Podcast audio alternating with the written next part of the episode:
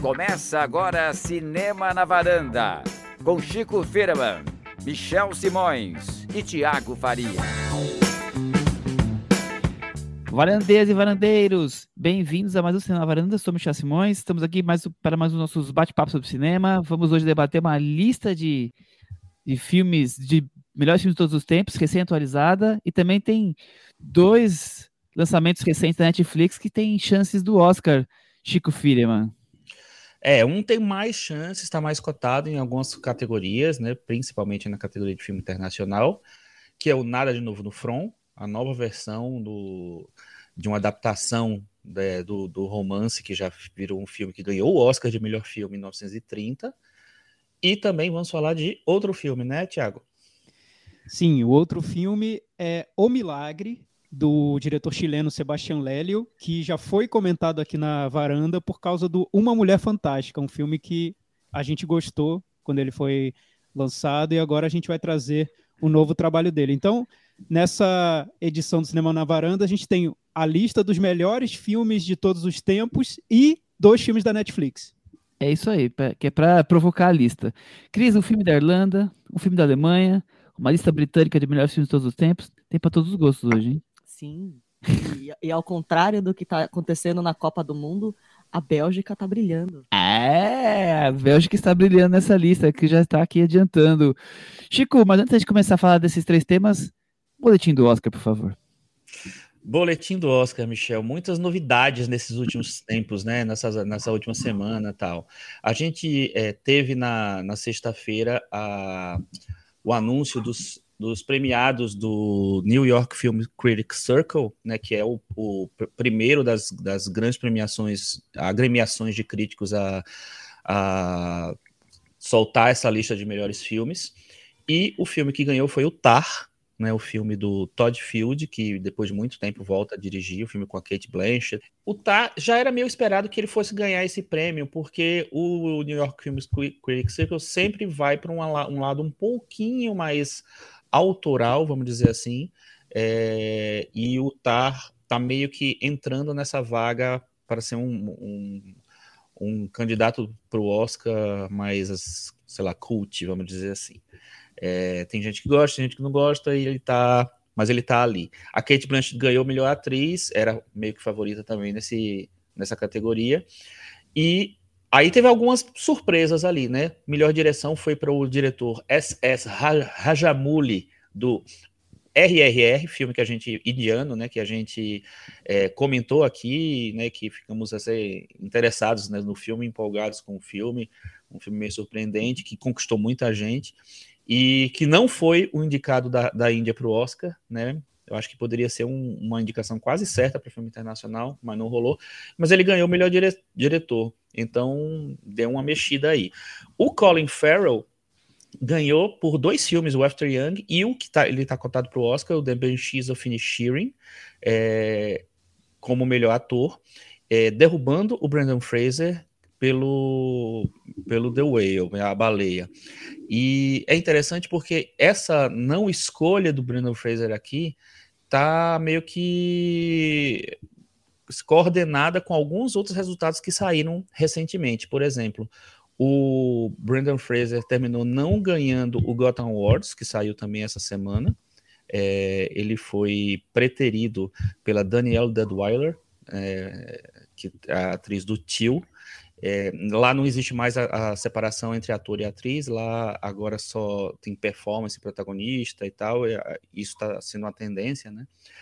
E o Brandon Fraser terminou não nem indicado para o Spirit Awards, que foi a grande choque, porque o Spirit era exatamente o, o, o espaço para o é, para um filme pequeno, um filme independente como The Whale, mostrar a sua a que veio nessa temporada e ele não teve nenhuma indicação. E o que é bem bem esquisito mesmo, porque a A24, né, o estúdio do estúdio independente, porém a major independente é, do The Whale teve várias, vários filmes indicados em várias categorias, mas. E, e a gente tinha 10 né, possibilidades na categoria de, de performance protagonista, e, e, o Brandon Fraser terminou não indicado, ignorado.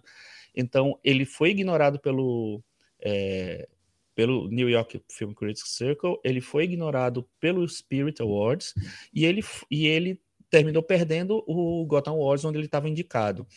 Com, ju, é, junto com o anúncio de que ele não deve ir à festa do Globo de Ouro, ele já anunciou isso, porque ele, ele, ele falou que sofreu um, um, abuso de, uma, de, um, é, de um integrante da, do Globo de Ouro tempos atrás, então ele vai boicotar a festa, é, é bem capaz de é, o próprio Globo de Ouro, já, já que ele não vai é, participar da festa. Nem indica, né? É. Então existe essa possibilidade também assim. E você tendo um Colin Farrell que está aparecendo aqui e ali, você tem uma, uma, outra, é, uma outra estrela para premiar, para indicar, etc. Então vamos ver como é que vai dar, o que é que vai dar nessa, nessa é, esse bolo aí de. Ele está sendo quase carta fora do baralho, é isso. Eu, não, eu acho que não, mas, mas eu acho que pode acontecer alguma coisa interessante. O Everything Everywhere All at Once ganhou o prêmio do Gotham principal, o que Rui Kwan foi indicado é, na, foi, foi o vencedor da categoria de melhor ator coadjuvante, meio que virou o favorito para o Oscar, ele já era um dos favoritos, porque ele fez um discurso super emocionado, falando que ele era, era um, é sobre os atores que terminam é, não tendo chance de conseguir um espaço na indústria e tal, fica esperando por um convite, esse convite veio e, vi, e, foi esse, ele falou, eu sou esse ator e tal, então foi bem comovente, repercutiu muito, eu acho, inclusive, ele foi premiado pelo, pelos críticos de Nova York também, eu acho, inclusive, isso foi um reflexo da, do discurso dele, eu acho que isso daí vai é, fazer com que ele seja, se não o vencedor, seja um Troy Kotsur desse ano, meio que nessa pegada mais emocional, de um voto mais emocional. Então, eu acho que a gente tem um favorito do Oscar se desenhando aí no, em ator coadjuvante. É, bom, é isso. Eu acho que não vou falar todos os prêmios, que é muita coisa, as pessoas podem ver lá. É, acho que os principais resultados são esses aí. E a gente tem, só para falar um pouquinho sobre a, a, categoria de melhor filme estrangeiro, né, filme, antigo filme estrangeiro ou filme internacional, a gente tem alguns filmes que estão sendo mais cotados. É, um deles é o Close, da Bélgica, né? Que está muito bem na Copa, né, Cris? Uhum. Exatamente. Outro que está bem na, na Copa, Copa foi para casa, na Copa foi para casa já. É, pois é. Mas um que está ao contrário da, da Copa, que está super bem, é a Coreia do Sul, que também está tá cotado para o Oscar de filme, filme, internacional, que é o filme Decision to Leave, Decisão de Partir vai ser, né? Vai ser da MUBI o filme, deve estrear rapidamente nos cinemas também, do Park Chan-wook, que está aparecendo é, na, na, maioria das listas. Um filme que, tá, que começou a ficar mais forte agora na campanha é o Argentina 1985, o filme da Argentina que a gente comentou aqui também. É... Chico, acho que o Decision to Live é da, é da Diamond, vai para os cinemas. Mas ele, mas ele é da MUBI também, né? Não, lá, é lá, lá, fora ele é da MUBI, é, talvez seja no isso. Brasil. É, tem razão. O... Inclusive, ele tá, a campanha lá fora é, é, é da MUBI mesmo. Mas enfim, o Argentina é, tá, tá, começando a ficar mais cotado também, mais forte. Um filme que tem crescido muito nessa corrida é o Corsage da, da Áustria, que tem a Vicky Creeps é, como protagonista. A Vicky Creeps até pode sobrar aí como uma, uma possível indicada melhor atriz, mas acho difícil. Tem outros filmes que estão cotados, mas um, é, caíram, por exemplo, o Bardo, não está tão, tão mais cotado assim. O Holy Spider também está aparecendo é, já está um pouco mais fraco, já teve mais forte na corrida. O Saint-Omer da França também caiu um pouco. E um que está meio que fixo lá, que eu acho que vai ser uma aposta muito boa da Netflix, é justamente Nada de Novo no Front. Hum, vamos falar sobre ele então agora. Eu, antes de começar a falar do filme, só para pincelar o que você falou aí, Chico, o, a Vicky Crisp ganhou melhor atriz em Cannes, num certain regard, com esse filme aí, viu? O Corsage. É, e como ela tem uma carreira internacional e tal, já, já teve em vários filmes que concorreram ao Oscar, inclusive o Trama Fantasma, né, do, do nosso querido PTA, mais querido pelo Michel do que do que do qualquer que, coisa. Do que, do que, qualquer coisa, mas querido por todos também. É, eu acho que é um nome aí. Como a, a, categoria de melhor atriz ainda tem umas vaguinhas ali meio, né, meio não tão concretas assim, talvez dê uma Milky Crips aí, quem sabe. Muito bem, então Já que o Chico deu essa bela pincelada, vamos falar de Nada de Novo no From, um filme alemão aí, como o Chico falou, com chances de entrar no Oscar da Netflix, dirigido pelo Edward Berg. Essa é a terceira refilmagem do livro do escritor alemão Erich Maria Remarque, mas é a primeira feita na Alemanha, né? É, ele, a, a, versão talvez mais conhecida seja a de 1930, que ganhou o Oscar de melhor filme e de melhor direção, foi do Lewis Milestone. Tiago Faria, vamos falar sobre a Primeira Guerra Mundial. Sim, Michel. É, como você disse, é uma versão alemã para o livro, que é um livro alemão, e é um livro de, de muito sucesso na Alemanha, um livro muito importante para a Alemanha do século XX. Foi escrito logo depois da Primeira Guerra e quando teve, chegou a Segunda Guerra, o livro e a continuação desse livro, que chama The Road Back, eles foram para a fogueira do nazismo. Né? Então, o, o, livro pega esse momento do final, a ressaca da Primeira Guerra. Então, o autor queria contar as experiências dele, ele participou da, do, do front, né? ele estava lá, e então a, a, obra tem uma mistura de romance com diário, com, com recordações do período, eventos do cotidiano, da vida do, dos soldados. É um, era um livro atípico que foi filmado logo depois, em 1930. Então essa versão que ganhou o Oscar foi uma versão feita a quente, né? O livro já, o livro era um livro muito conhecido, de muito sucesso no momento e foi feito um filme logo depois. É, a diferença grande dessa versão nova é que, além de ser um filme alemão, então finalmente você tem um filme alemão inspirado nesse livro tão importante para a Alemanha, sobre a Alemanha, sobre a experiência no, no exército alemão na Primeira Guerra. É, você tem também uma tentativa de, de, contextualizar esse livro, de trazer essa, essa trama sobre a guerra para um momento atual, de, de uma outra guerra que a gente tem hoje, que é a guerra da Ucrânia. Né? Então, você vai ter ecos da, da guerra atual nesse filme inspirado nesse romance que foi tão importante para a história alemã. Eu acho que por isso, por causa desse contexto todo histórico, se o filme for bem divulgado pela Netflix e se muita gente assistir ao filme, eu vejo sim chances dele no Oscar de Filme Internacional. Muito bem. O Chico, é um filme, não só o filme, mas o livro, tudo, é um discurso muito antibelicista, né? Um filme todo sobre guerra, mas para criticar essa indústria do horror da guerra, né? Exatamente, assim, eu lembro que, que durante muito tempo, em todas as listas de grandes filmes anti-guerra, ou de grandes filmes de guerra também, sempre aparecia o, o filme do Lewis Milestone, porque o, o, a, a, temática central é essa mesmo, né? É mostrar os horrores da guerra. E o Edward Berger, eu acho que ele faz isso, é, ele coloca mais, mais força nessa, nesse aspecto, porque ele não poupa muito a gente, né, o, o espectador, de imagens fortes, de imagens né, bem grotescas da guerra, assim. Isso dentro de uma embalagem super bonita, porque o filme é, é muito bem fotografado, tem uma fotografia toda trabalhada, planos todos estudados, inclusive eu acho que é uma possibilidade de, Oscar de, de entrar no Oscar de fotografia também. É, mas é o principal isso, assim, eu acho que é, mo mostrar o, o, horror da guerra está muito em primeiro plano, mais ainda nessa versão do que na, na dos anos 30. É, e eu acho que isso pega. O, o que para mim não pega, talvez, seja um, o jeito que ele chega nisso. Eu acho que tem um, um atrito aí. Hum, temos um atrito aí. Bom, voltando à Primeira Guerra Mundial, é, é foi a última guerra em que realmente a Batalha de Front, que está aí no título, era o, o, principal, né? Depois vieram todos os as aviões e tanques de guerra e tudo mais. Então aqui ainda tinha uma fase ainda de, de batalha corpo a corpo. E aí o filme vai muito nisso, né? As batalhas de front, na coisa da, do barro, da chuva.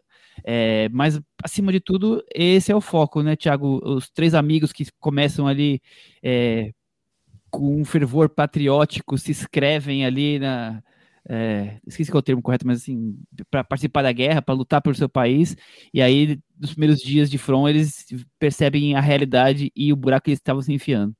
É, acho que é um, um desafio para o diretor adaptar o livro, porque, como eu disse, não é um livro muito convencional, né? Então tem a história principal, que é sobre esse jovem de 17 anos que se alista para a guerra, porque está ali empolgado por todo aquele, aquele espírito patriota do, do período.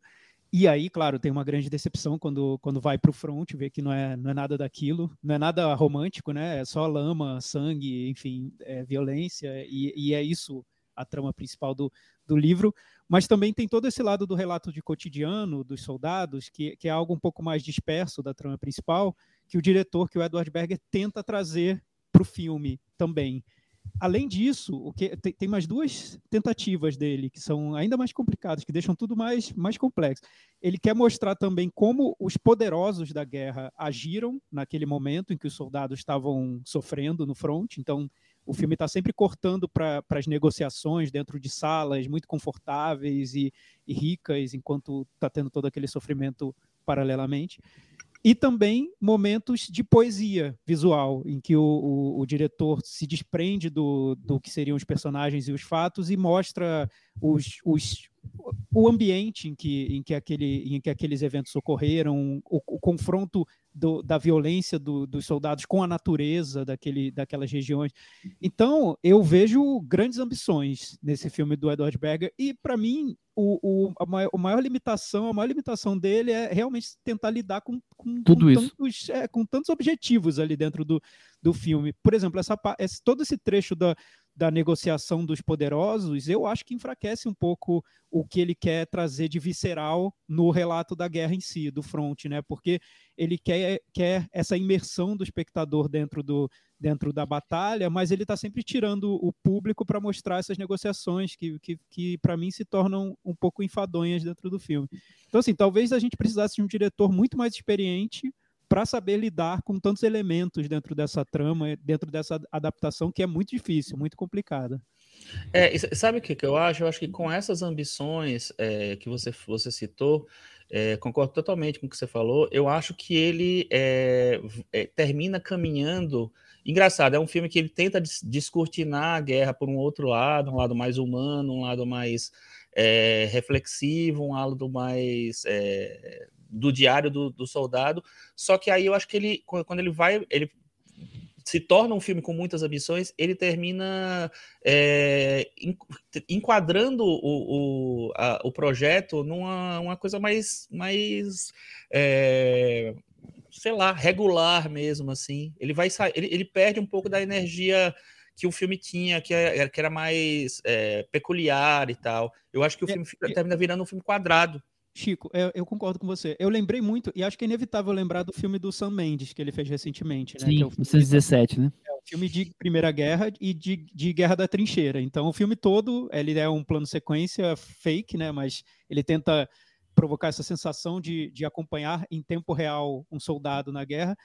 E, e aí é, é quase o, o, inverso desse filme do, do Edward Berger, porque o que o Sam Mendes quis foi recortar a experiência do soldado na trincheira e fazer um filme só sobre isso, né? sem, sem destacar outros pontos da, da guerra. É, o que eu vejo é que talvez seria interessante um meio termo entre esse Nada de Novo no Front e o filme do Sam Mendes, porque o que eu gosto nesse filme Nada de Novo no Front é que ele destaca também momentos de tédio, né, de, de silêncio, de espera que existiam na guerra, né? A guerra não era só um filme de ação, como a gente vai ser levado a acreditar pelo filme do Sam Mendes. É, também tinha momentos de, de, de esperar o, o confronto. É, até o próprio título do livro e, e, o título em português do filme, que foi o, o, título que ficou mais célebre em referência a essa obra, frisa exatamente isso. Parece que não tem nada lá, né? Parece que está tudo silencioso, mas tem, né? Tem um sofrimento um sofrimento de, dessa, dessa angústia da espera, dessa angústia do, de, de ver amigos morrendo, de, de, de sentir a falta de perspectiva para um futuro. Então, são essas questões mais psicológicas que, que esse filme quer tratar. Só que, ao mesmo tempo, aí eu concordo com o Chico, ele vai muito para um, um formato quadrado mesmo, de tentar abraçar todos os aspectos da guerra e não focar muito num, num, num só. Então, são dois filmes que me deixam insatisfeito de, de maneira diferente. Eu, eu, a sensação que eu tenho é que o final do filme, ele é, assim, o resumo dele é que ele tem pouco de novo, sabe? E, brincando com o próprio título, porque é o que vocês falaram, né? Eu acho interessante como ele, ainda mais naquela época, né, é, já do livro, tem essa coisa muito forte do, do antiguerra, né? É, e através dessa coisa do diário, do, do dia a dia do soldado, da, da, da, pausa, da decepção, da tristeza, do desespero que eu estou fazendo aqui, eu acho que isso funciona muito bem. mas todo esse, esse restante cai dentro de um cinema de filme de guerra que a gente já está acostumado, que já cai em clichês de gênero, né? Que já estamos no, no algo nada de novo mesmo. É, é um filme tecnicamente impecável. É, se o 1917 tinha uma coisa mais focada no espetáculo, né? Esse daqui quer tanto buscar esses diferentes temas e, e colocados numa caixa só que ele acaba caindo num, num cinema mais clássico e pouco de novidade, Chico. É, eu acho que esse para mim é, é o pecado do filme, porque eu acho que assim, ele é, é, como você falou, é muito competente tecnicamente. Eu acho que ele, inclusive, se, se a, é, a, campanha, como a gente falou, for bem feita pela Netflix, ele cabe em outras categorias, cabe em fotografia, como eu falei, montagem, som, som, som é, filme de guerra e som sempre entra. Então, e é um projeto grande, é um projeto que muita gente deve ver por causa da Netflix. Então, eu acho que tem chance disso. Mas eu acho que ele termina indo para uma caixinha, entendeu? Eu acho que ele, ele tem é, uma, as potencialidades dele para explodir, para, sei lá, é, ser um filme que funcione de, em, em, diversas camadas, estão ali, só que aí termina que o, o, o Edward Berger, eu acho que ele joga o filme para uma caixinha. Não é um filme que ele, eu não acho ele nunca ruim, só que eu acho que ele podia ser muito mais, melhor do que ele termina sendo. Muito mais forte, muito mais... É, particular mesmo, assim. Eu acho que ele termina indo para uma coisa meio, sei lá, enrijecida, assim, que não, não, não faz bem para a vida do filme. E a comparação com o 1917 para mim é tão forte, porque até o protagonista eu acho parecido, os dois filmes, o rosto é, dos dois é, personagens. Eu, eu achei também, Michel. Eu, eu vivia, eu, eu lembrei várias vezes do 1917, e também porque eu acho que quando o filme do Edward Berger ele vai para a trincheira, ele se aproxima um pouco até da maneira de filmar do, do Sam Mendes, da, dessa busca por, por algo mais imediato, de, um, de uma relação de, de câmera que treme, que, que, que, que recebe lama, do, dos, dos, conflitos, né? Aquela coisa de jogar o, o, público dentro da trincheira. Eu acho que nesse ponto eles são parecidos. Eu, não, eu nem vejo muito como uma resposta o filme do, do Somente, acho que teria sido mais interessante se tivesse sido uma resposta mesmo, porque daria para ter sido, né? Um filme que vai frisar momentos de silêncio, de espera, pô, é, daria para você responder diretamente o que ele fez, mas eu vejo mais como um filme mais clássico mesmo e que tenta trazer todos os elementos do livro de uma vez só, sem, Ele... sem, sem ter um controle de um diretor muito bom que saiba realmente o que está querendo fazer com tudo isso, né? Muito difícil, eu nem sei. Poucos diretores teriam essa capacidade. Teria que ser um Spielberg mesmo, né? Um cara que tem um controle do, do, de, de um filme grande, de um filme clássico e grande, né? Com muitas ambições. Nem, nem sei. Já, que já fez o Soldado Ryan, né? É, que... fez... tem, tem, momentos do filme que, que parece que, que o Edward Berger está citando o Melick, né? Quando ele vai filmar a natureza, Sim. que mostra aquelas cenas mais, mais pausadas e mais líricas, parece que ele está querendo remeter ao Melick do, do Além da Linha Vermelha. Só que, né, não, não falta alguma coisa ali. Você não, você não tira só um pedaço do Melick joga dentro de um filme e, remete ao Melick, né? O Melick é um, o Melick é um conceito. O Melick é uma ideia, né? Não é, é. Não é, só, é só, um pedaço. É, é o Lula, é o Lula. o, o Melick é um conceito. Né? É difícil você pegar pedacinhos desses diretores que você admira. Isso a gente vê muito em, em filme de diretor ainda inexperiente, né? Porque parece que ele quer citar um pouquinho de Kubrick, um pouquinho de Melick, um pouquinho de Spielberg, mas e aí? E o conjunto, né? E o que ele vai trazer para o gênero? Qual é o olhar dele? Para mim, isso que está faltando desse filme. É, vamos para os nossos conceitos aí. O filme vai ficar pendurado, vai despencar ou vai ficar, Chico Firman? Eu acho que ele fica, mas ele fica sem empolgação. Para mim, ele, mas ele fica. Eu acho que ele é um filme bom. Fica sem brilho. Eu vou deixar ele pendurado, Thiago. É, então, para mim ele, ele pendura quase ficando, porque assim, se você nunca viu um filme de guerra, é, você vai se impressionar com esse filme. Então, você nunca viu. É o seu primeiro filme de guerra, você está assinando a Netflix. Você vai ficar muito impressionado com esse filme. Mas, assim, tem, tem uma história, né? Tem, tem, tem uma trajetória de, do, dentro do gênero. E o próprio filme que ganhou o Oscar em 1930 já era muito ousado nas cenas de, de guerra, né? Ele, aliás, muito. ele foi muito elogiado por causa disso, pela maneira como ele filmava a guerra de trincheira. Então, né? Eu, para mim, fica pendurado. Então, o filme ficou pendurado aqui, lá de novo no front está pendurado e vamos falar agora do outro filme da Netflix, O Milagre. Sebastian Lélio, o Thiago já destacou no começo, é o diretor da Mulher Fantástica. É, filme participou da competição de São Sebastião esse ano. Uma jovem quatro meses sem comer no interior da França. É milagre ou charlatanismo? Essa é uma dúvida, seu Chico Firman. Pois é, tem gente que tá achando que é milagre, muitas estrelas rolando no Letterbox tal. Tem gente que tá achando que não é tão milagre assim, poucas estrelas rolando no Letterbox. Então, o Letterbox é né, o, o, centro do mundo, centro do universo cinéfilo, e tá meio dividido em relação a esse filme. É, eu achei interessante, primeiro, o deslocamento. Você pegar um diretor como o Sebastián Lelio, que é um diretor chileno, que filmava até então no seu país, né? É, mandar ele para a Irlanda, ele assumir esse projeto que é bem irlandês mesmo, né, que fala, é, cita inclusive a grande fome, que é um momento na, da história da Irlanda que, é, que as pessoas ficaram realmente numa situação muito difícil, é, que vai para o interior do país, pegar. São, são, é, é um, um, filme que ele mergulha naquela, naquele país, naquela realidade, naquela, naquele povo ali. Então, sempre que tem essa sempre não, mas muitas vezes você tem esse deslocamento de um diretor que sai do nada, né, de outro lugar, totalmente diferente, e, é, e assume um projeto como esse, tem um estranhamento ali.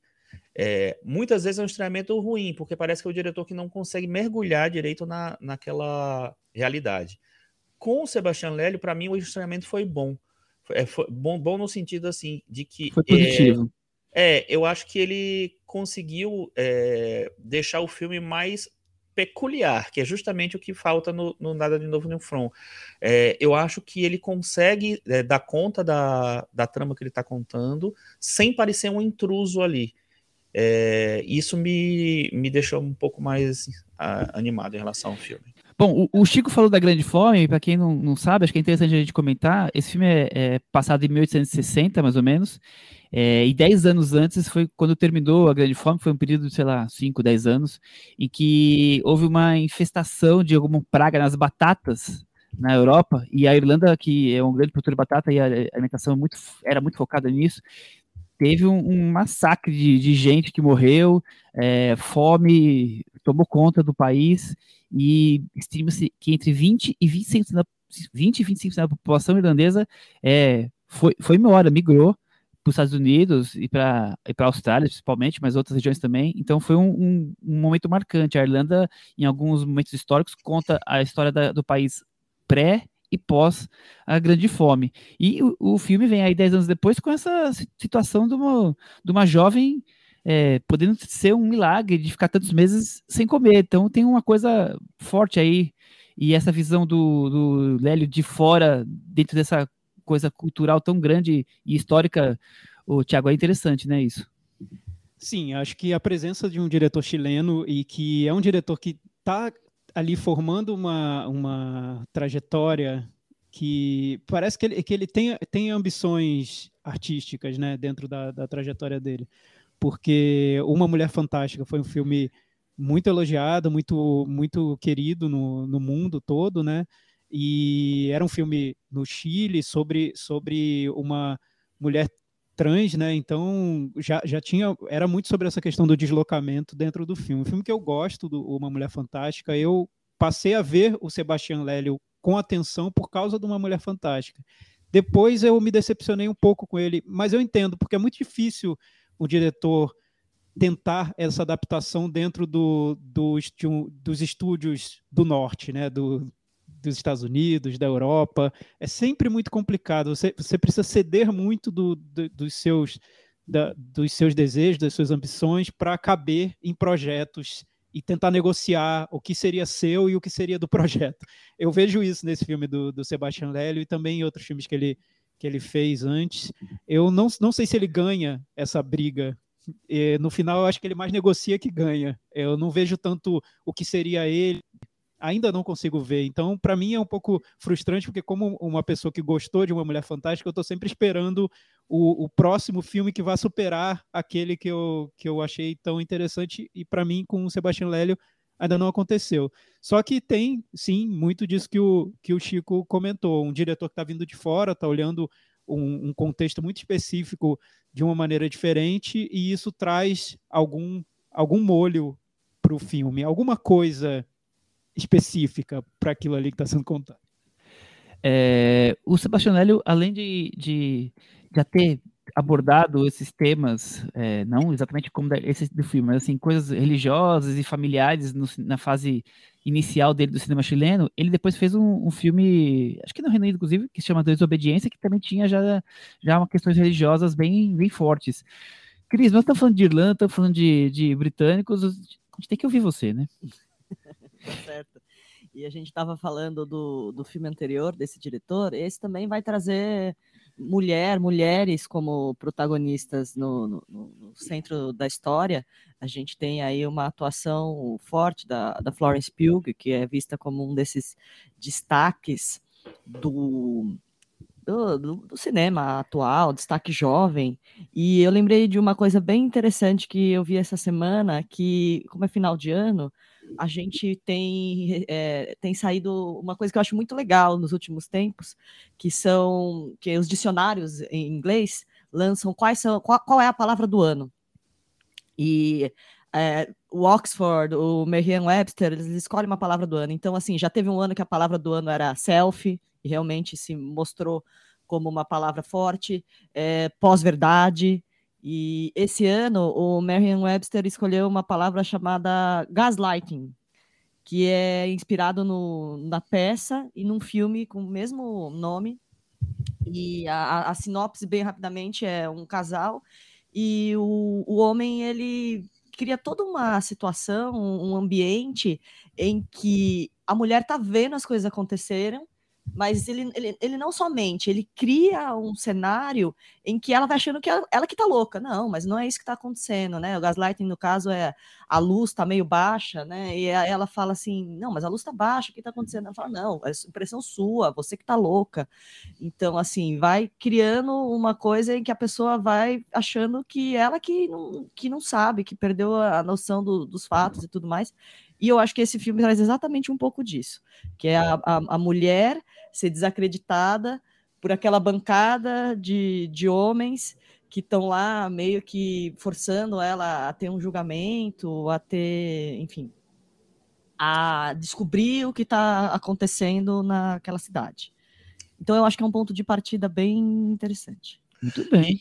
E, Cris, só completando o que você, você falou, é, é muito interessante justamente essas cenas lá com essa, aquela bancada lá, porque o, o Lélio ele, ele coloca um, um, tom meio de quase de horror ali né, no, na, naquele momento ali. O filme tem uma, uma negociação com o sobrenatural o tempo inteiro, né? É um filme que tem essa coisa assim, ah, é, é um milagre ou não é? O que é que tem de fantástico nisso? O que é que tem de magia nisso? O que é que tem de, de Deus ali? É, mas ao mesmo tempo tem uma, um, uma coisa meio opressiva no filme inteiro que fica indicando isso. Então, a, é, e essas cenas mais mais angustiantes são as, as, cenas justamente onde ela é confrontada. Ela é uma pessoa que é contratada para fazer o serviço de acompanhar aquela mulher e descobrir o que é está acontecendo com aquela menina, mas ela é duvidada o tempo inteiro. Então é uma, uma é, um terror psicológico que se estabelece ali bem interessante. Não, eu acho interessante, né? Como eu falei, nós estamos aqui uns 10 anos depois do, da grande fome, e aí aparece uma jovem de 11 anos que, que estaria quatro meses sem comer, então isso, ela estar viva seria o milagre do título. E os anciões religiosos, como a Cris acabou de colocar aqui, é, convidam essa enfermeira e mais um, uma outra freira, né, para é, meio que testemunharem de que ela não está comendo é, e aí está vivendo esse milagre. E o interessante é que começa a ter é, turismo, porque é uma região ali bem conservadora, estamos falando do interior da Irlanda, então as pessoas começam, o, o, o bafafá começa a vir que tem essa jovem que não come e que ela é milagre, e aí tem uma a coisa religiosa muito forte, então começa a ter uma migração, então o quanto é interessante para esses anciões que ela realmente seja um milagre, né? É, o, o, quanto isso é, é, charlatanismo e o quanto isso é realmente uma coisa, é, sei lá, divina, religiosa. E o filme vai transitando entre o thriller psicológico que o Chico acabou de comentar e essa coisa do drama religioso, tendo a Florence Pugh, que é essa uma, uma enfermeira inglesa que, que chega dali e ela ela é tão é, discutida, né?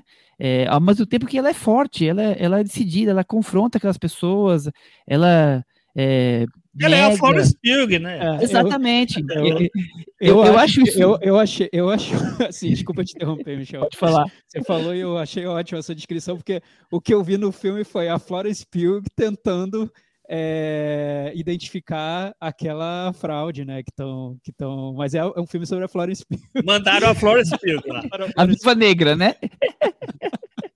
Não, e vamos combinar, né? É a redenção da Florence Pugh, né? Por mais que ela seja esteja meio que repetindo o personagem que ela sempre termina fazendo, eu gosto dela, enfim, e tudo, mas ela sempre tá- tá na- naquele meio papel, é um papel muito clássico dela.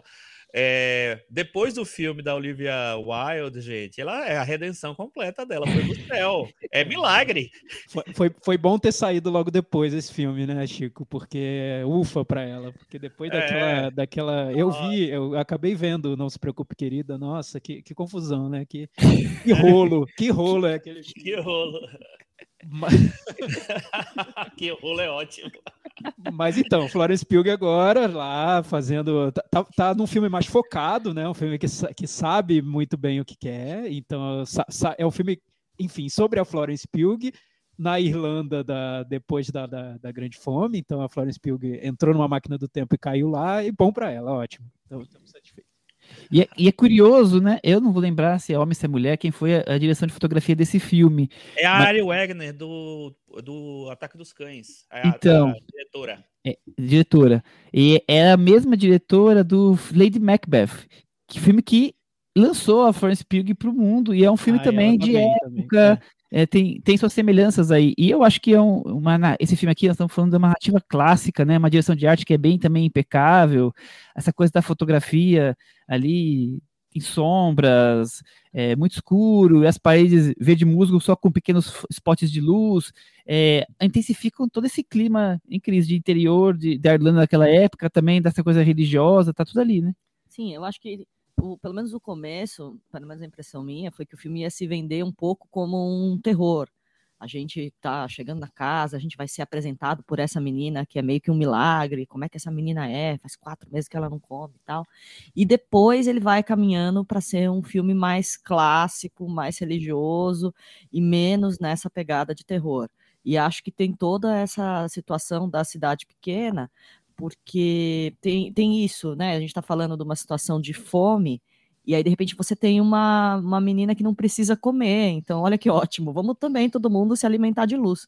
No caso dela, ela faz uma referência religiosa ao maná, que é um alimento que a, a- a liturgia, enfim, a Bíblia conta que é um alimento que Deus enviou para Moisés quando os hebreus estavam saindo da- do Egito para a Terra Prometida e realmente caía do céu, as pessoas pegavam do céu. É, em nenhum momento a gente vê isso acontecer. Ela, de fato, mostrou spoilers que eu tô falando.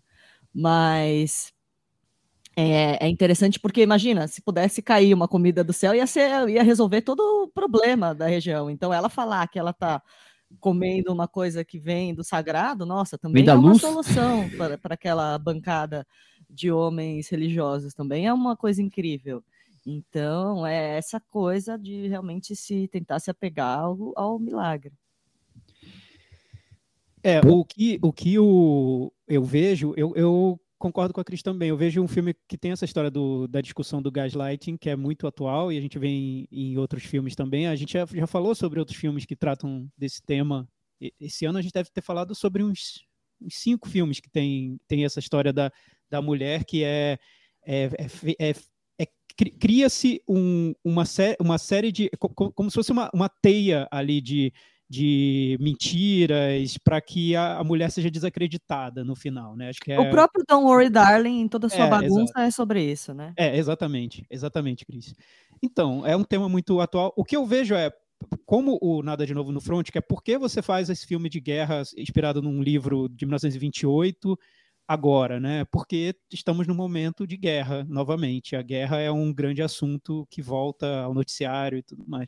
Esse, o milagre, eu, eu sinto que por que falar sobre a Irlanda dessa época e levar e fazer um filme de horror folk quase, né? Em tese no início, é, hoje com essa eu sinto que é um filme muito sobre esse tema do negacionismo científico. É o que eu vejo mais forte na trama, porque você tem, como disse o Michel, uma bancada religiosa que contrata essa enfermeira para testemunhar um milagre. Só que essa enfermeira sabe que não é milagre, né? Essa enfermeira é guiada pela ciência, então ela sabe que não tem. Então ela vai olhar com de uma maneira cética para aquela situação. Ela sabe que aquela menina está sendo alimentada de alguma maneira. Ela não está sendo alimentada de luz. Ela não conseguiu viver sem comer. Comer é, é fundamental e a enfermeira sabe disso. Então a enfermeira durante todo o filme vai tentar entender como essa garota está se alimentando ao mesmo tempo, o filme em si ele vai criar uma atmosfera de dúvida para mostrar para o espectador por que, que as pessoas acreditam, enfim, nessas histórias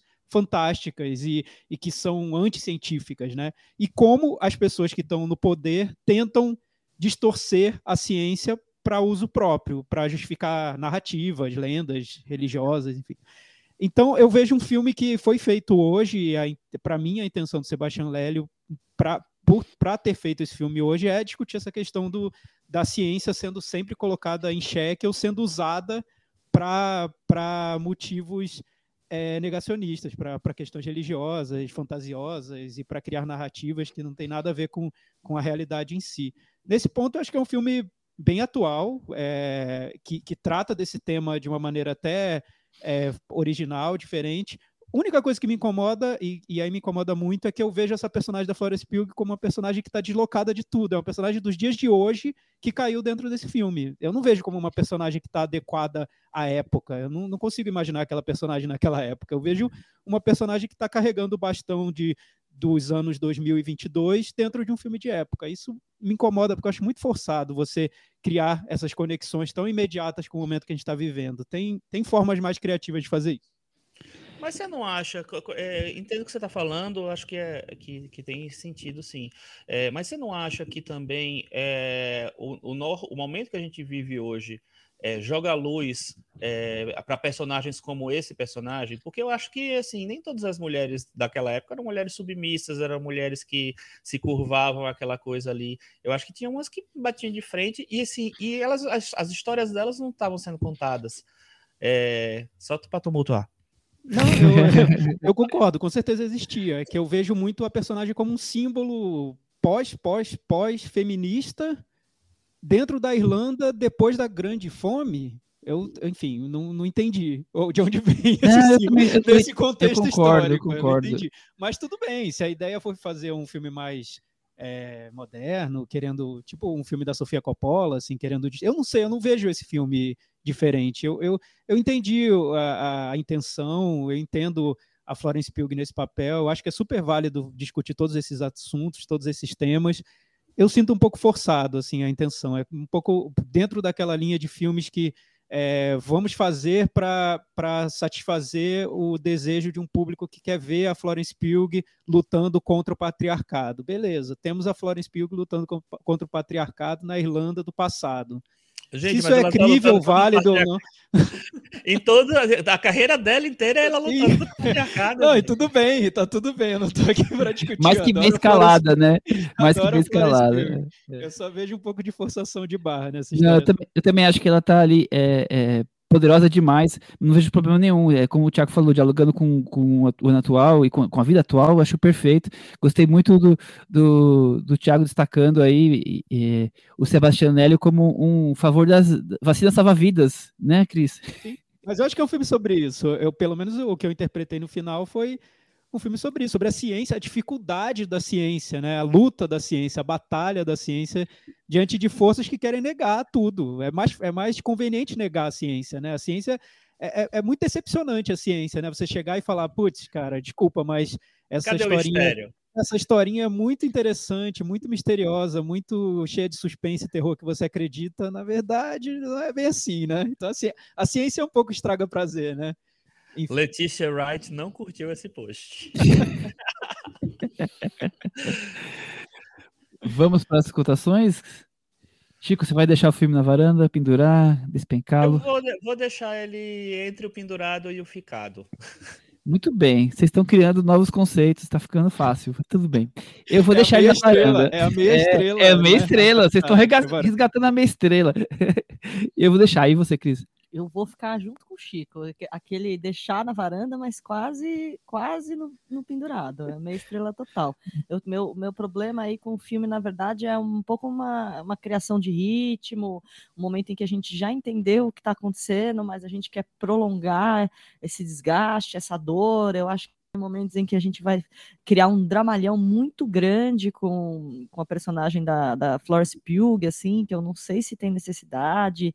O, o papel do, do, jornalista ali me incomoda, um cara para quem a, a Florence Pugh vai recorrer, é, vai pedir ajuda, me incomoda um pouco, eu acho que mais atrapalha do que ajuda, então eu, assim, acho que tem coisas bem interessantes, tem uma premissa bem interessante, como ela tenta estabelecer, e aí eu acho que tem uma confusãozinha ali de, de desenrolar que eu fico na dúvida. Então Sim, eu também. nesse meio termo. Essa coisa do familiar do de, de, de uma detalhe que eu não vou contar spoiler da vida dela que depois vai ligar com o final também.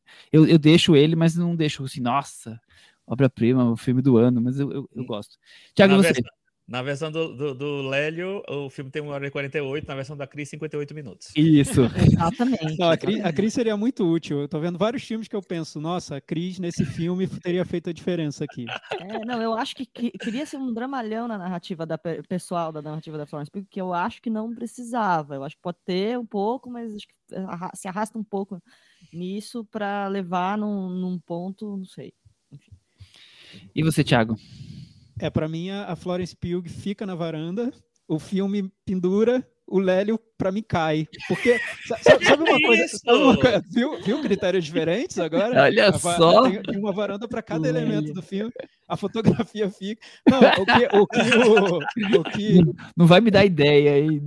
Michel, a gente esqueceu de falar um negócio. Eu, na verdade, eu queria falar, porque é muito curioso dentro do filme, é diferente dentro do filme. Porque ele, o filme começa de um jeito muito fora do comum mesmo. O filme começa dentro de um estúdio de cinema, sim, né? Sim. Ele começa ah, como é um filme contemporâneo. Então você não sabe muito bem o que está acontecendo dentro do filme. Ele está mostrando um estúdio de cinema super moderno, com refletores modernos, e tem aquela. Igual, igual o curto da Moldova, né? É, igual o curto da Moldova, igual o filme da, da Joana Hogg, o The Souvenir, né? Mostrando Também. o estúdio, a, a, o set de filmagem, e aí tem uma narração em off da personagem falando sobre essa questão das narrativas, né? Em que narrativa você acredita? Como vou acreditar na narrativa?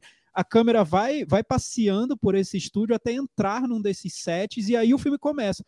Eu depois desse início do filme eu pensei, nossa, lá vem o Sebastian Lélio destruir tudo. Não aconteceu nada. É, nunca mais voltou. É, era só uma brincadeirinha. Ele volta, e eu gostei do encerramento do filme, da maneira como ele fecha o filme, né? Porque aí ele faz uma referência a esse começo. Mas eu pensei, pô, o Sebastian Lélio vai fazer o que eu estou imaginando que ele vai fazer? Não, ele não, não faz. Então, pelo menos teve essa, essa, esse início do filme que, que me empolgou um pouquinho.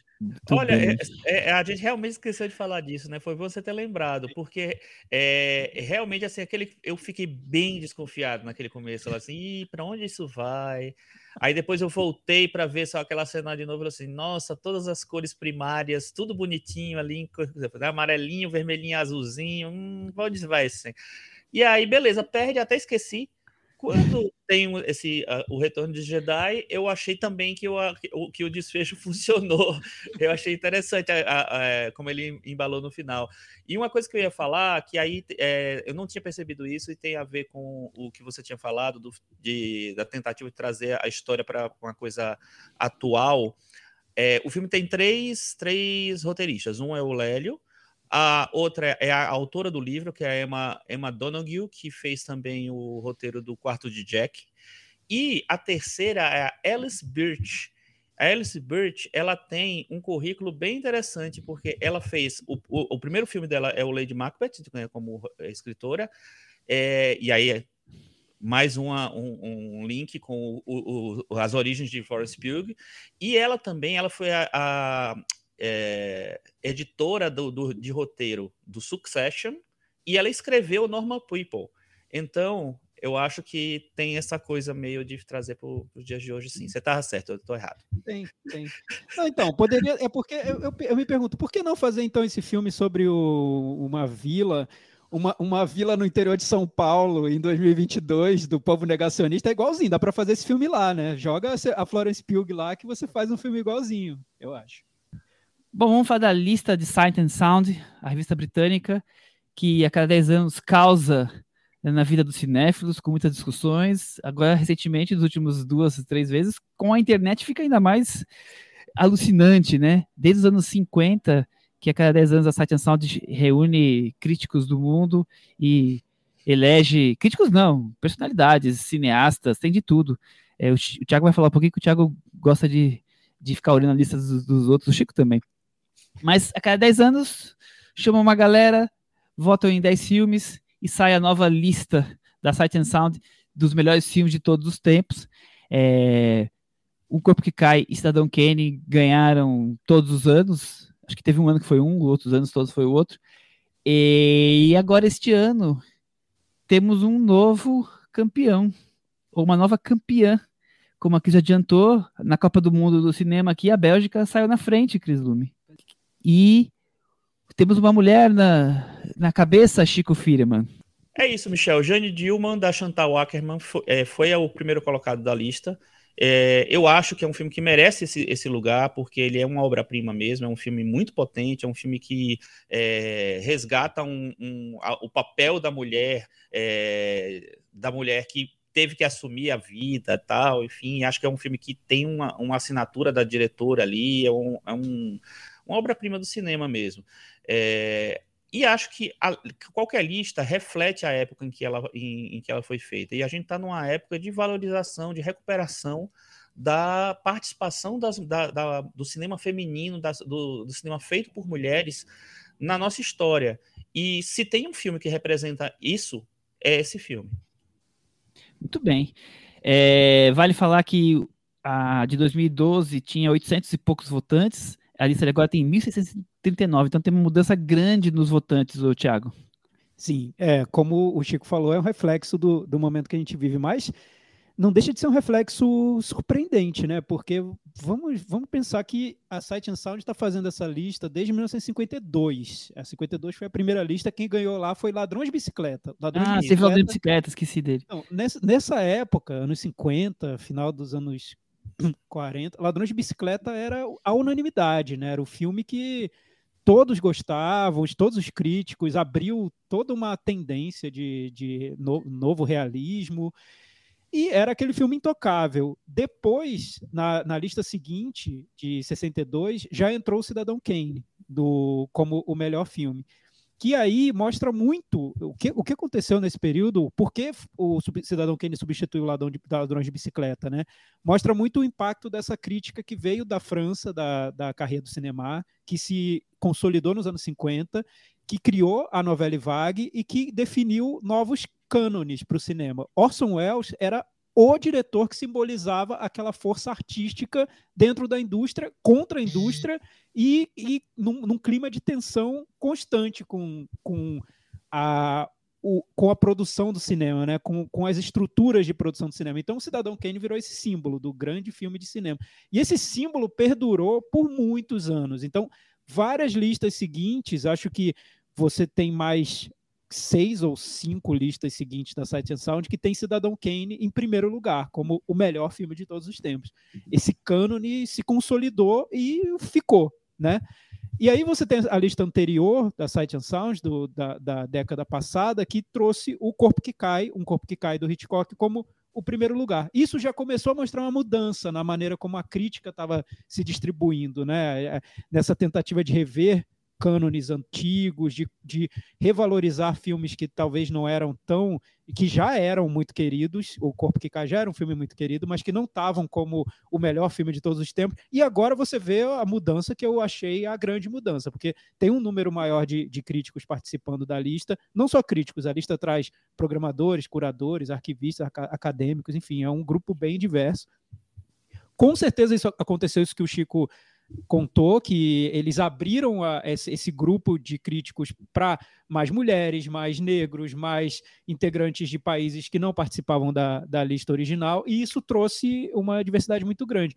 O cinema dirigido por mulheres já está sendo muito valorizado agora há, há uns três, quatro anos nos festivais, você vê filmes ganhando os principais prêmios, e também essa tentativa de rever a história do cinema para incluir filmes que foram deixados de lado, então você vê a valorização de diretoras como Agne Varda, como a própria Chantal Ackman e outras, e, claro, dentro desse contexto todo, um filme como Jeanne Dillman, que já era um filme muito querido pela crítica, já era um filme consagrado desde, desde período em que foi lançado, acho que desde os anos 80 já é um filme que é visto como um filme revolucionário, ganhou esse impacto todo e acabou se, se impondo como o melhor filme de todos os tempos, né? Acabou criando esse consenso em torno desse filme.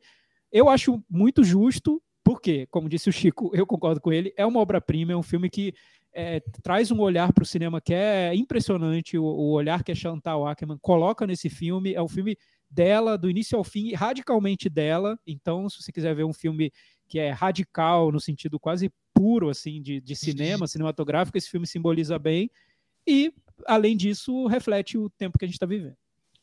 Eu adoro os filmes da, Chantal Ackman, eu vi quase todos, ou boa parte. É, eu adoro esse filme, eu acho incrível. Não acho o melhor filme de todos os tempos, mas tá ali no um dos. E aí, eu, isso que é legal, porque não tem que ter um só, né? Pode variar, e, e como os tempos vão mudando, é, varia-se as percepções. E sempre é interessante essa coisa das listas, porque sempre é um consenso. Então, ele já estava no consenso de ser um dos grandes filmes. Agora, eu queria ter a opinião da Cris, porque, Cris, quando a gente está falando de Saddam Kane, de O Corpo que Cai, é, o Tokyo Story, são filmes que se todo mundo viu, não viu, é, mas conhece, então sempre aí nos canones. O Jandiel é um cinema que é mais de cinéfilos, né? Não é tão conhecido assim. E eu queria sua opinião sobre colocar um filme de uma mulher, de um filme que nem é tão conhecido assim, o quanto isso causa de polêmica. O que você tem a dizer sobre essa perspectiva aí? Eu acho que é um pouco do que o Chico estava falando e o Thiago também, que o intuito da lista é ser um um diagnóstico e mostrar ser uma marca do, dos nossos tempos. E eu acho que nesse sentido é realmente provocar, é realmente colocar uma mulher em primeiro para trazer isso para pauta, para discussão. É uma coisa, por exemplo, que o Oscar não consegue fazer quando ele não premia Brokeback Mountain, sabe assim? Eu acho que tem alguma, algumas coisas que, que é isso, você não, não premia a rede social, você coloca. Então você, você não está conseguindo demarcar o, o que foi aquela época com, com isso. E acho que a Sight Sound vem para tentar exatamente. É, o, o Thiago mostrou bem, assim, é, a gente vê quem são os primeiros de outras décadas, a gente consegue é, interpretar o que, que a indústria do cinema estava pensando, o pensamento de uma indústria de cinema. Então, eu acho que nesse sentido é, é um ato é, político quase, menos de, de critérios cinematográfico e cinéfilo. Eu acho que você vem com uma atitude quase que, que política mesmo. Muito bem. É, falando um pouco mais da lista, quem foi na internet vai encontrar, mas assim, tem uma quantidade é, razoável de filmes dirigidos por mulheres, eu contei aqui uns 10 mais ou menos. É, tem uma quantidade de filmes novos, né? Porque como a lista anterior é 2012, então de lá para cá é, entraram filmes e, e, tem filmes aí recentes que estão nessa, nessa lista, mas também é uma lista que a gente não pode assim cravar que é uma lista que está agora super diversificada, porque por exemplo, o, o Chico Firma, quais dos filmes latinos que estão ali na lista que você gostou? Então, eu não acho tem. que não tem. É, eu acho que tudo tem as, os, os, seus lados bons e interessantes e, o seu lado que é, enfim, é, incompleto, vamos dizer assim, né? Eu acho que é, se trouxe vários filmes é, dirigidos por mulheres, o que é muito legal, porque tem filmes maravilhosos aí nessa lista. Veio O Bom Trabalho, é o meu filme favorito, né? Dirigido por uma mulher, que é a Claire Denis. Tá em tá top 10 lugar. também, né? Isso. Exatamente. Tá, é, é, ele já tinha sido votado na outra tal, mas não no, com tanto destaque. Veio a Vardar com Cléo da 5 a 7. É, enfim, tem. Acho que o from Home da, da Chantal também está na, tá na lista. Eu acho que isso traz uma variedade. São filmaços que estão que sendo valorizados. É, uns pelas, pela primeira vez, né, enfim, no top 100 aí, outros é, já estavam, mas cresceram e tal, e ganharam mais espaço. É, não sei, vai, vai que na, na próxima tem uma onda latina também, a gente busca lá os filmes latinos tal. Eu acho que também o, uma coisa que é, que é interessante observar é assim, o cinema é, falado em inglês é o cinema mais que, que, que, consegue rodar mais o mundo, as pessoas viram, viram mais, inclusive os críticos, inclusive os cineastas. Então é natural que tenha mais filmes né, é, dos Estados Unidos, da Inglaterra, da Europa, enfim. É, então eu acho que tem uma, essa concentração faz sentido, assim. O que eu gosto, na verdade, de lista, assim, sabe, vocês sabem que eu sou um cara das listas mesmo, né? É, eu, o que eu gosto, assim, é de, das, das novidades, das surpresas. Eu me, me interesso muito menos pelos primeiros colocados e muito mais por, pelo, pela movimentação da lista. Eu acho que é muito legal você ver como a, o, o, retrato do momento, assim, os filmes que estão sendo valorizados ali, quem entra, quem sai. Daqui a pouco eles vão provavelmente divulgar os 250, né, que é eles fizeram também da da, na última outra votação e tal, e a gente vai ver mais títulos diferentes, provavelmente. É, e isso eu, eu adoro, eu acho muito legal, porque você vai tendo acesso a outras coisas. É, provavelmente vão ter filmes latinos, mais filmes latinos ali, mais filmes asiáticos ali também e tal. Eu não sei, eu, eu, eu, eu, que às vezes eu acho que as pessoas ficam esperando que exista um grande, a grande verdade universal, de que tenha os, aqueles filmes que são os melhores de todos os tempos. Isso muda, porque a nossa própria opinião muda também, né? Enfim, a gente mesmo começa a valorizar coisas que a gente não valorizava antes, ou fica mais pendendo para uma coisa ou, para outra, dependendo do momento que você está na vida. É, eu acho que assim, eu não consigo ter. É, até me perguntaram assim, aí, já pegou alguma briga por causa do, do resultado da lista da Side Sound? Eu falei, não, por que, que eu vou pegar briga? O resultado é um consenso da, da galera que votou, dessa galera específica. Então, enfim, eu fico, eu adoro ver lista, eu adoro, adoro as fotinhas lá. Eu só não concordo com o White, pronto. É o único que eu não concordo. É, tem, tem, três filmes africanos, um da Oceania, nenhum latino, e aí tem, sei lá, uns 15, 20 da Ásia, e depois o resto dos Estados Unidos e, e Europa. Mas de filmes novos tem o Corra, tem o Moonlight, tem o Parasita, ah, Retrato de uma Jovem Chamas, Thiago. Então, alguns filmes novos entraram. É, poucos, mas entraram. Mas, mas assim, eu, eu, isso nesse ponto eu estou bem junto com o Chico. É, como é, eu fico imaginando, você tem 1.600 e tantas listas, né? Eu tem, tem, tem, críticos que a gente conhece aqui do Brasil que participaram. A gente sabe que a Sight and Sound eles não, não buscam só os críticos mais tradicionais, até porque não tem 1.600 críticos escrevendo na imprensa nesse momento e a, e a profissão de crítico de cinema na imprensa é uma profissão que está em declínio há, há, algum tempo. Então, essa, essa lista final, esse consenso mostra o gosto desses 1.600 é, cinéfilos, críticos, programadores que estão espalhados pelo mundo. A gente não sabe exatamente qual é o critério de seleção da Sight and Sound, mas eu imagino que quando individualmente essas pessoas, esses cinéfilos, vão fazer as próprias listas, eles não ficam pensando em incluir um filme do Brasil, um filme da China, Cotas. um filme de mulher, um filme de negro. Eles não pensam nisso, eles fazem a lista, né? Eles colocam. Tem algumas questões que eu acho que são mais fortes nos dias de hoje. Por exemplo, a questão de filmes dirigidos por mulheres é uma questão muito forte. A gente vê isso em todos os festivais de cinema, né? A gente está discutindo Oscar, isso aqui. Inclusive. É, a gente está discutindo isso aqui no Cinema na Varanda em todos os episódios. Então, aí eu acho sim que quando a pessoa faz a lista dela, se é uma pessoa que realmente está querendo mudanças, se é uma pessoa que está tá engajada nessa, né, no, no que está sendo transformado em questões cinematográficas, possivelmente ela vai querer sim, ela vai pensar, pô, tô, fiz uma lista, só tem homem. Pô, nada a ver, né? Que mulher que eu vou, vou colocar um filme e, e, um grande filme dirigido por uma mulher que tem que ter na minha lista. Vai, vai recorrer a um filme da Agne Varda, vai recorrer a um filme da Chantal Ackerman e o Jane Delman é um filme que já estava em muitas listas anteriores da, da Sight Sound. Então, eu entendo bem o Jane Delman ter, ter chegado em primeiro lugar, porque ele deve ter aparecido em muitas listas. Muitas pessoas devem ter sentido essa, essa necessidade de incluir um grande filme dirigido por mulher, até para mostrar que os tempos são esses hoje. E que bom que são, né? Ótimo, muito legal. Porque poderia ter sido esquecido, ou poderia ter aparecido na posição 20, sei lá. Enfim. É, então, essas questões mais de nacionalidade eu vejo como um.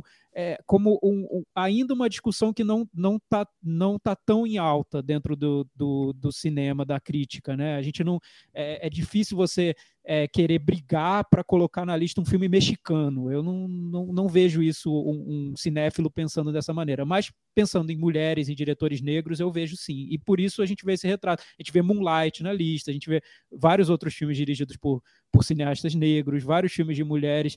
A, a Chantal Ackerman ela entrou com Jane Dillman e entrou com outro filme, o, News from News Home, from que eu acho um filme incrível também e igualmente difícil. Talvez o Jane Dillman mais difícil ainda o News from é, eu acho. Talvez o, o Jane Dillman seja um pouco um pouco mais fácil. E filmes mais recentes entrou o Retrato de uma Jovem Chamas, que é um filme que representa muito esse momento atual. Goste ou não do filme, quem acompanha o Cinema na Varanda sabe que eu não gosto muito do filme, mas goste ou não, se for pensar em representatividade, é um dos filmes recentes que tem mais força nesse sentido, né? Ele foi muito festejado por conta disso. E Moonlight também, por ser um filme dirigido por um diretor negro sobre, sobre as questões dele, um filme muito pessoal. Então tem uma explicação.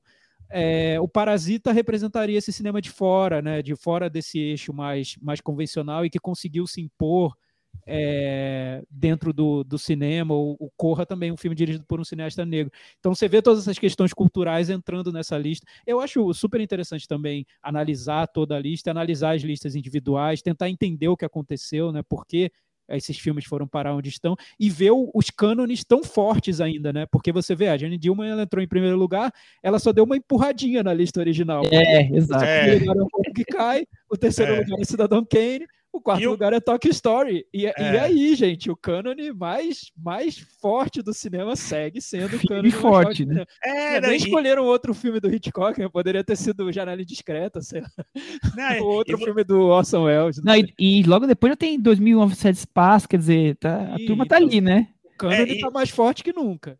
E, eu acho que essa, a, a discussão toda em relação a, a, ao Johnny Dillman ter pegou esse primeiro lugar, é, meio que deixou meio eclipsado várias coisas legais, tipo assim, é, Amor a, a Flor da Pele é, apareceu em five, né? lugar. Né? É, o, o Mulholland Drive entrou também em oitavo. Em oitavo. O, esses dois já eram os filmes é, dos anos é, do, desse século, né, que estavam melhor na lista. Talvez fossem os únicos, eu não lembro, não tenho certeza absoluta. Mas assim, é legal ver que eles estão cada vez mais valorizados. Só não gostei do Aurora, que é meu filme favorito, ter ido para 11. Achei é, péssimo é, isso. É, é absurdo. Revejam absurdo. na, na da de 2032, porque isso aí é um, um, equívoco de vocês, mas tudo bem. É, mas tem legal, assim, pô, o Close Up tá em 17, um filmaço do Abbas Kiarostami, sabe? Eu achei incrível isso, assim. Então, ah, tem e, várias coisas maravilhosas. E, o, filmes, o e filmes que, que, que, nem sempre são lembrados, né? Sei lá, Mal dos Trópicos tá nessa lista. É, tem dois filmes do. do esse nome do Edward Young, né? O dois filmes do Carway, então é, é, bem curioso, né? Mas é, continua também sendo uma lista ainda que, que não privilegia outros gêneros, né? Animação, comédia, terror, uma coisa que, que a Mas tem dois Miyazaki. Tem, dois, um tem colado no outro, inclusive. Um colado é. no outro. Exatamente. São as únicas animações, não existem as outras, né? Só tem essas duas.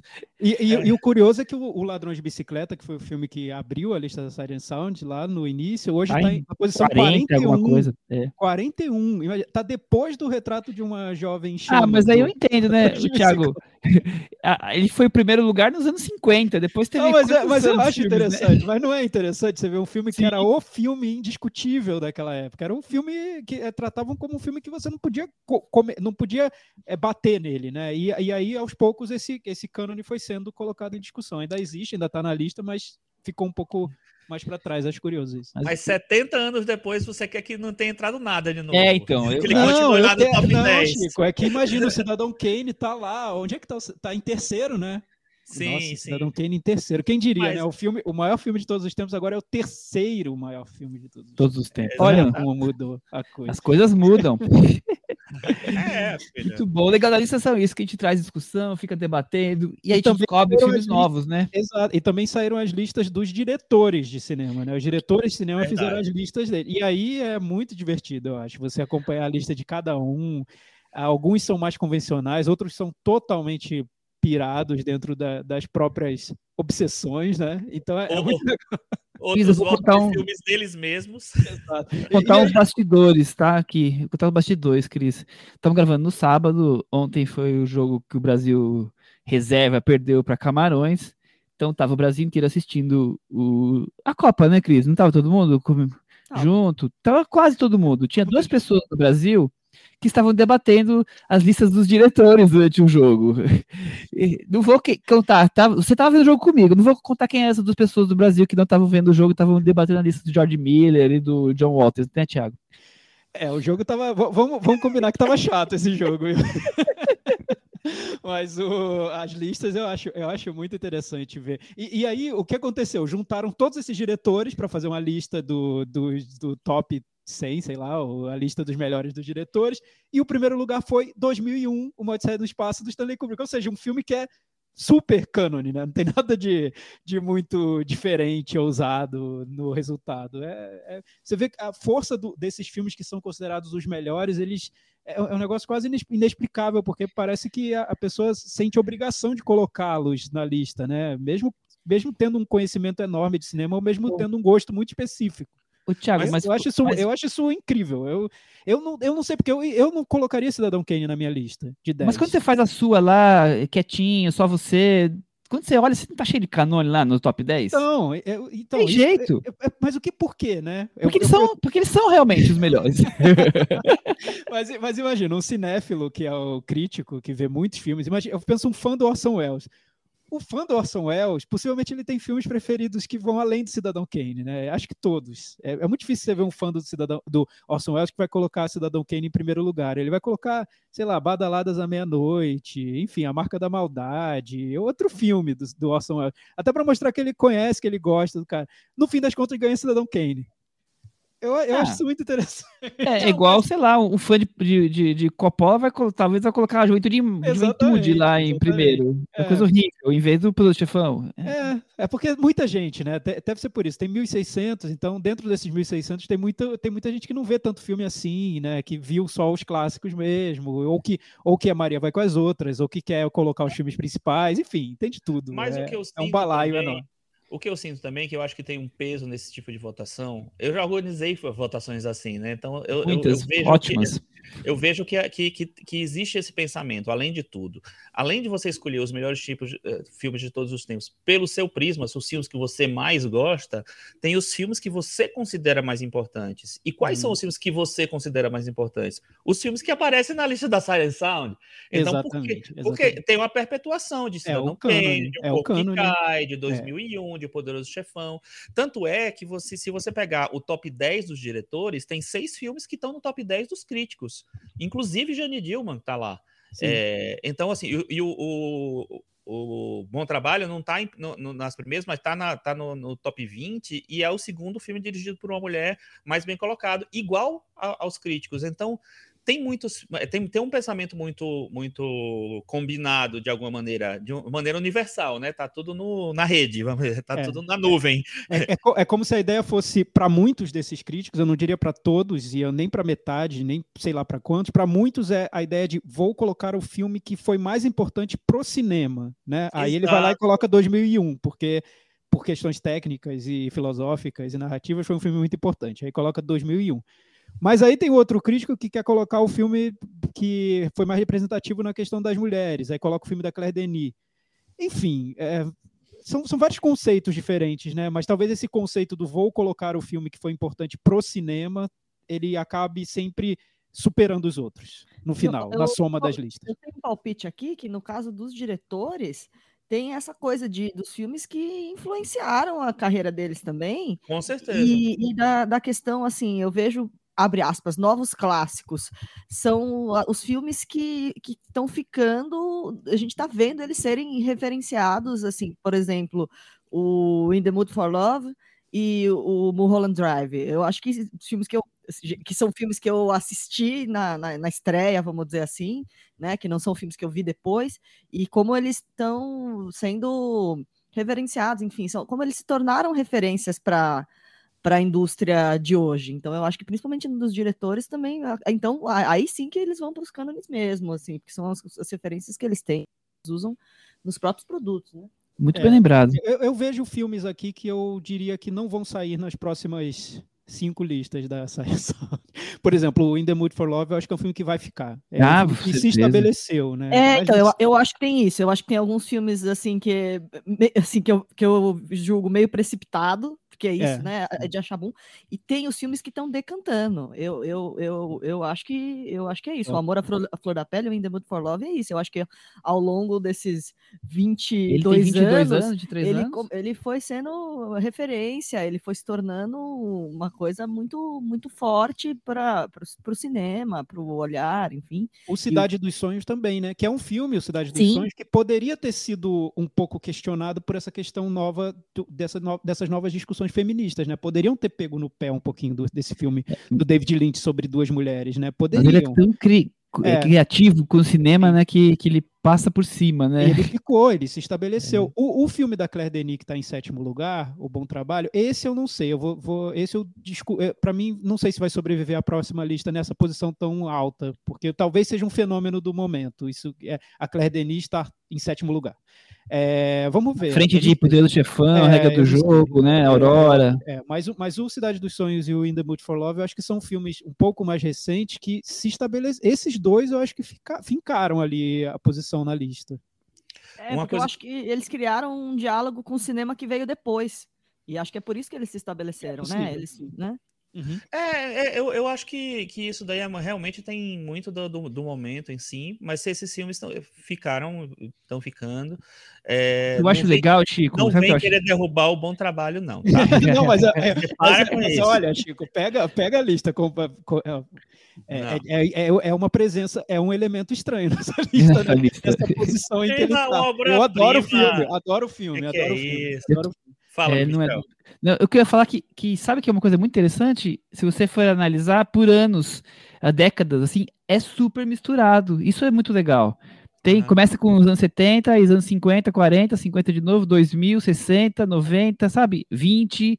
É, Uhum. é, isso querendo dizer assim, os filmes antigos não estão sendo esquecidos. E os filmes novos estão ocupando os espaços deles, assim. Claro, são poucos, porque tem, tem 100 anos de cinema para eles entrarem, né? Não vou entrar na Claro. todos na cabeça. Então, assim, é, eu acho que em, a idade dos filmes não está sendo impeditivo nem para ser esquecido e nem para ser tipo É, não, necessidade mas de é ser o- colocado. O, que eu acho é que mesmo nos filmes novos, eu não é, é isso, eu não tenho uma, um distanciamento ainda para dizer. Quando você entrou no cinema para ver Cidade dos Sonhos, eu não sei se eu achei que eu estava vendo um dos Melhores filmes de todos os tempos. melhores filmes de todos os tempos. Eu saí meio perturbada, assim, não, não tinha certeza.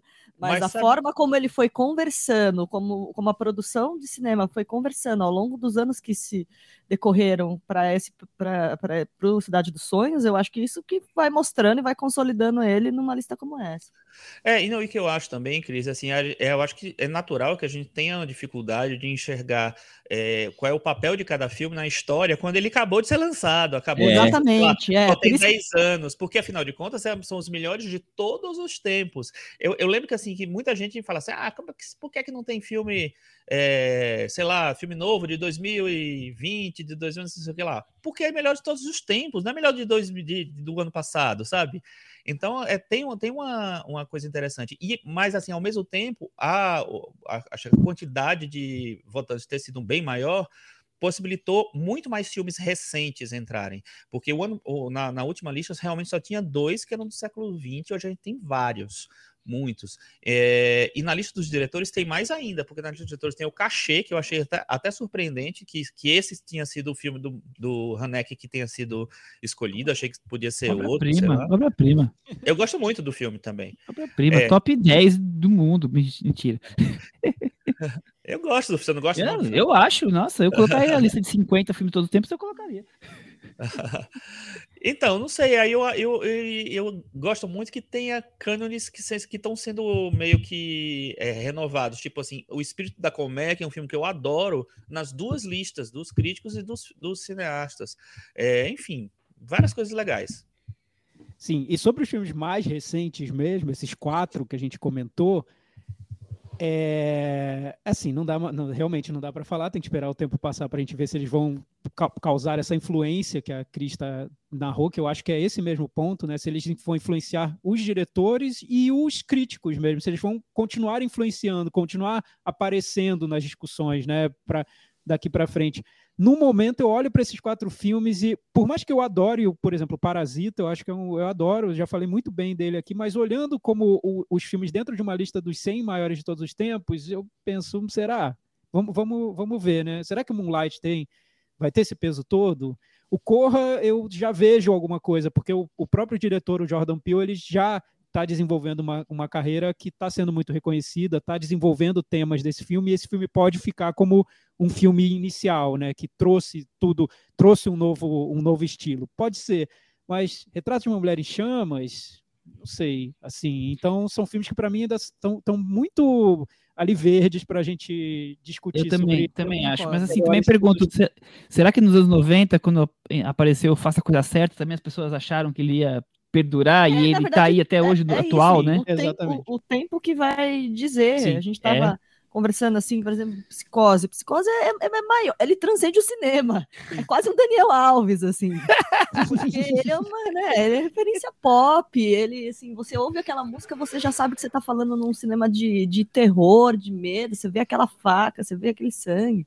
Então, Referências de futebol. É, então, e, e, é que, é que a Cris está super na Copa, gente. E o, Psicose tá, e o Psicose tá atrás do Retrato de uma Jovem Chamas na lista. E, e, um filme que é ainda mais importante, só que acho caiu, puxado, gente, acho que puxado, caiu, só que bem. caiu um pouco nas discussões, mas que é um filme que se tiver uma volta dele em algum momento, que é o Atalante do Jean Vigo de 1934, tá atrás do Retrato de uma Jovem Chama, que é um filme assim importantíssimo para o cinema. E, enfim, talvez tenha caído um pouco das discussões, as pessoas Sempre não estejam né? vendo né? tanto esse filme, nem discutindo tanto esse filme, mas vai que daqui a cinco anos tenham o, a MUBI decida fazer um especial, uma retrospectiva do Jean Vigo e, o Atalante.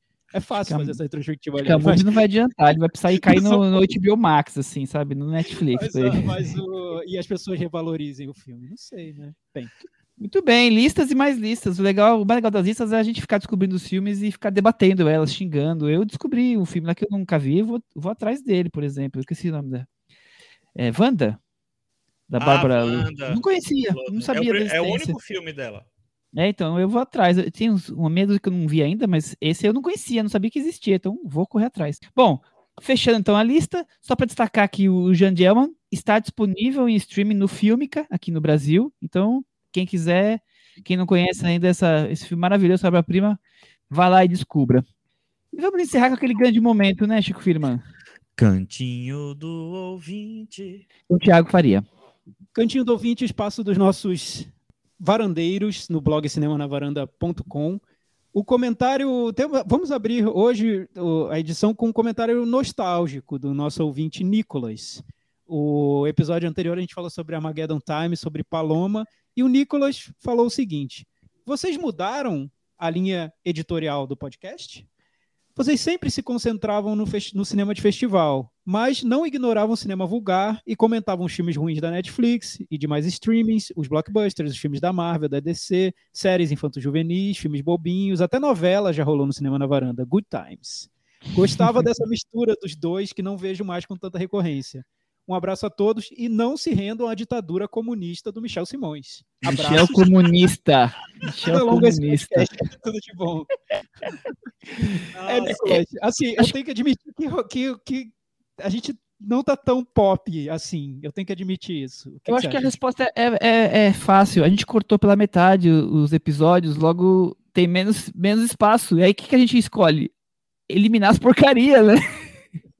Não, mas assim, ele falou aqui que, que é, comentavam os filmes ruins da Netflix. Ó, hoje a gente tem dois, né? Tô brincando. Não, a gente tem dois Discutir filmes da Netflix. se é bom ou se é ruim, né? Mas assim, eu, eu queria. Acho que eu expliquei já. Né? A gente cortou pela metade dos episódios por tempo nosso, e aí cortou pela metade dos filmes que fala, e aí tá escolhendo o melhor. É, resumo é isso. Não, não, não, tem uma ditadura, tipo, não quer mais saber de filme pop. É, é, mais ou menos isso.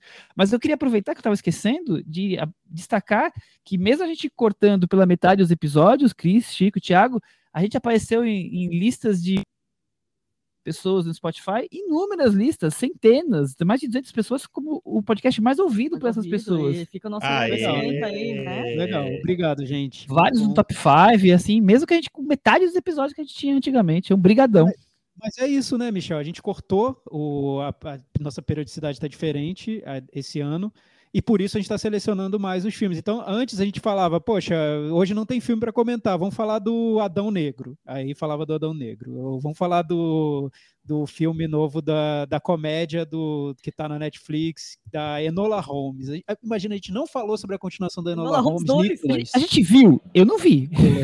O que, aconteceu com a gente, né? O que, aconteceu com a Eu tô, É eu tô vendo. Eu tô vendo Copa, tô vendo lá na Holmes 2, você acha? Aí Cada um foi para um lado. Sabe, sabe aquela coisa do casamento, né? Chega numa hora cada um tem, vai tendo interesses diferentes, aí começa a ter que se entender novamente, né? É o que está acontecendo na varanda. Chico, você concorda com isso? Eu concordo, eu acho que a gente está numa uma outra fase, mas eu prometo que tra- trarei coisas mais é, vulgares nos, nos próximos episódios. A gente promete, então, o próximo a gente faz um apanhadão de todos os filmes da Marvel que a gente não comentou esse ano. Não, não vou fazer ver um monte de filme que vocês estão querendo que eu veja, não. Vai Mas é que- ver. A gente A vai gente querer já- saber, o Chico, né? No próximo, vou deixar o próximo episódio.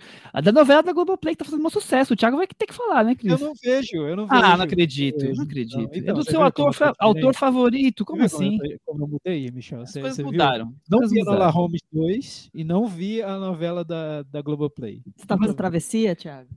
Não tô vendo Travessia também. Só os trechos com a Jade Picon, mas só por questão de humor, assim, mas só, assim, a novela eu não vejo. Eu nunca vi nenhum capítulo. Não sei nem quem é Jade Picon, gente. Não sei nem quem é Jade Picon. Vamos pro próximo comentário. O próximo comentário é do João Pedro Rippert. Pessoal, aqui vocês atribuem essa nova tendência dos grandes autores americanos a voltarem ao passado. Vocês acham que tem a ver com o momento histórico atual, uma espécie de tentativa de retornar ao passado para entender o presente? Licorice Pizza, Apollo 8,5, 11,5, né? Apollo 11,5.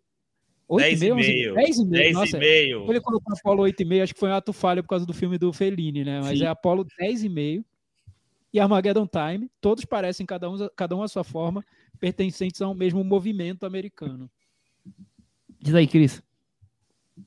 Eu acho que, que sim, parece sim uma, uma, uma sincronicidade de, de querer falar sobre a, a própria vivência, a própria experiência, enfim, uma- de uma maneira de tentar se colocar como ah, marcar posição, marcar diferença, peculiaridade e tal. Acho que de alguma forma pode ter isso, mas acho também que tem essa tendência do que a gente falou um pouco hoje no, no Milagre, que é fazer, nesses três filmes nem tanto, mas em outros, fazer, um, um- fazer uma revisão do passado com o olhar de hoje. Trazer né, essa inserção lá, né? E aí é isso que às vezes pode causar estranheza pra gente. Eu concordo, Cris. Eu vejo também como uma tendência. Mas, assim, sendo bem pragmático, João, eu acho o seguinte: são os diretores dos anos 90 ficando velhos, né? É. estão ficando velhos. E é isso, quando você fica velho, você fica lembrando da sua infância, nossa, minha infância querida. tal. Nostalgia, né? que coisa. Mas, assim, é- é- o que eu acho mais interessante é que eles estão fazendo isso de maneiras muito dignas, porque às vezes esses filmes de memória são uma pasmaceira, né? Você vai lembrar de como era legal a vida nos anos 70. Não, eu acho que, que esses três casos que você apontou, que são três filmes que eu gosto muito, Licorice Pizza, o Apollo 10 e meio Armageddon Time, são diretores que olham de uma maneira mais crítica para as próprias memórias e, e tentam projetá-las para os dias de hoje, e isso me agrada bastante. Eu acho que é- se for uma tendência, eu acho que é uma tendência boa. Chico, Eu- o que, que você acha?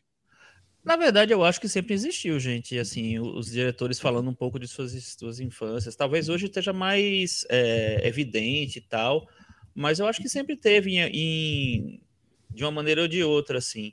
É, Mas tá lembrando, sendo tudo ao mesmo tempo, Chico. Vai sair um filme do Spielberg agora também, É. sobre a infância dele, né? é, mas é o momento, né? Eu, eu acho que é um pouco do momento, assim. Pô, saiu- Alzheimer. Saíram Como é dois filmes do Pinóquio. Em 1998 saíram dois filmes sobre formiguinhas. Entendeu? Saíram dois, filmes, saíram dois filmes sobre o, o casal que explora os, os vulcões. O né? Vulcões, é, Não, esse aí foi é dois isso. documentários sobre isso. Pô, em 1997 saíram dois filmes sobre vulcões. o Inferno de Dante Vulcano a Fúria. Acontece assim. Mas eu acho que tudo bem, eu, eu concordo. Eu acho que tem talvez uma geração que está é, chegando num, num momento e que está revisitando um pouco a. É, querendo revisitar, olhando para o passado e tal, enfim. E eu é... acho que tem é. uma coisa que a gente fala, que discute muito hoje, que é a questão emocional, saúde mental, como os traumas vão influenciar a vida dessa pessoa, vão marcar a vida e tal. Então, quando você vai fazer essa, essa revisão da sua vida, você vem, vem um pouco para esse exercício que eu acho que é mais do contemporâneo, que é assim, como eu, criança, vai influenciar no eu, diretor de hoje, que é uma coisa que eu acho que não se pensava tanto lá atrás, assim, do, do, do trauma, do, né, da, das como as questões psicológicas vão influenciar no seu trabalho, na, né? Essa, a discussão de saúde mental é muito contemporânea. Então, eu acho que até esse, essa, essa revisão vem influenciada por esse tipo de coisa. Nossa, quando eu era criança aconteceu isso comigo, por isso, eu, né, Armageddon Time, por exemplo, eu era esse artista podado e enrustido em casa, não podia fazer o meu desenho em paz, só com meu avô. Isso, né?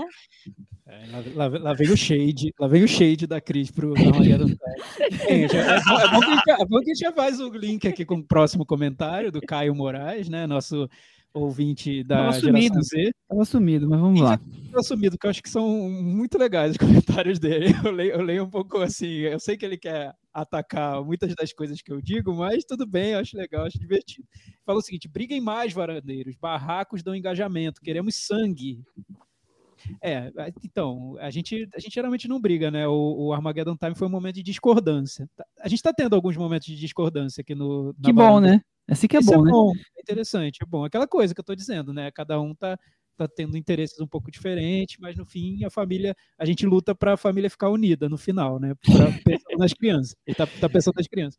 Nós é somos o... unidos, é que nem irmão, fica brigando, de vez em quando briga, mas tudo, tudo mas, termina num amorzinho. É tipo o filme do James Gray, vários irmãos, um vai fazer uma coisa, outro vai fazer outra, aí brigam na sala, na mesa de jantar. Eu sou aquele que vai pedir delivery de comida chinesa. a, a Cris é aquele que aparece só três filmes depois, aí volta da, da família. Acontece.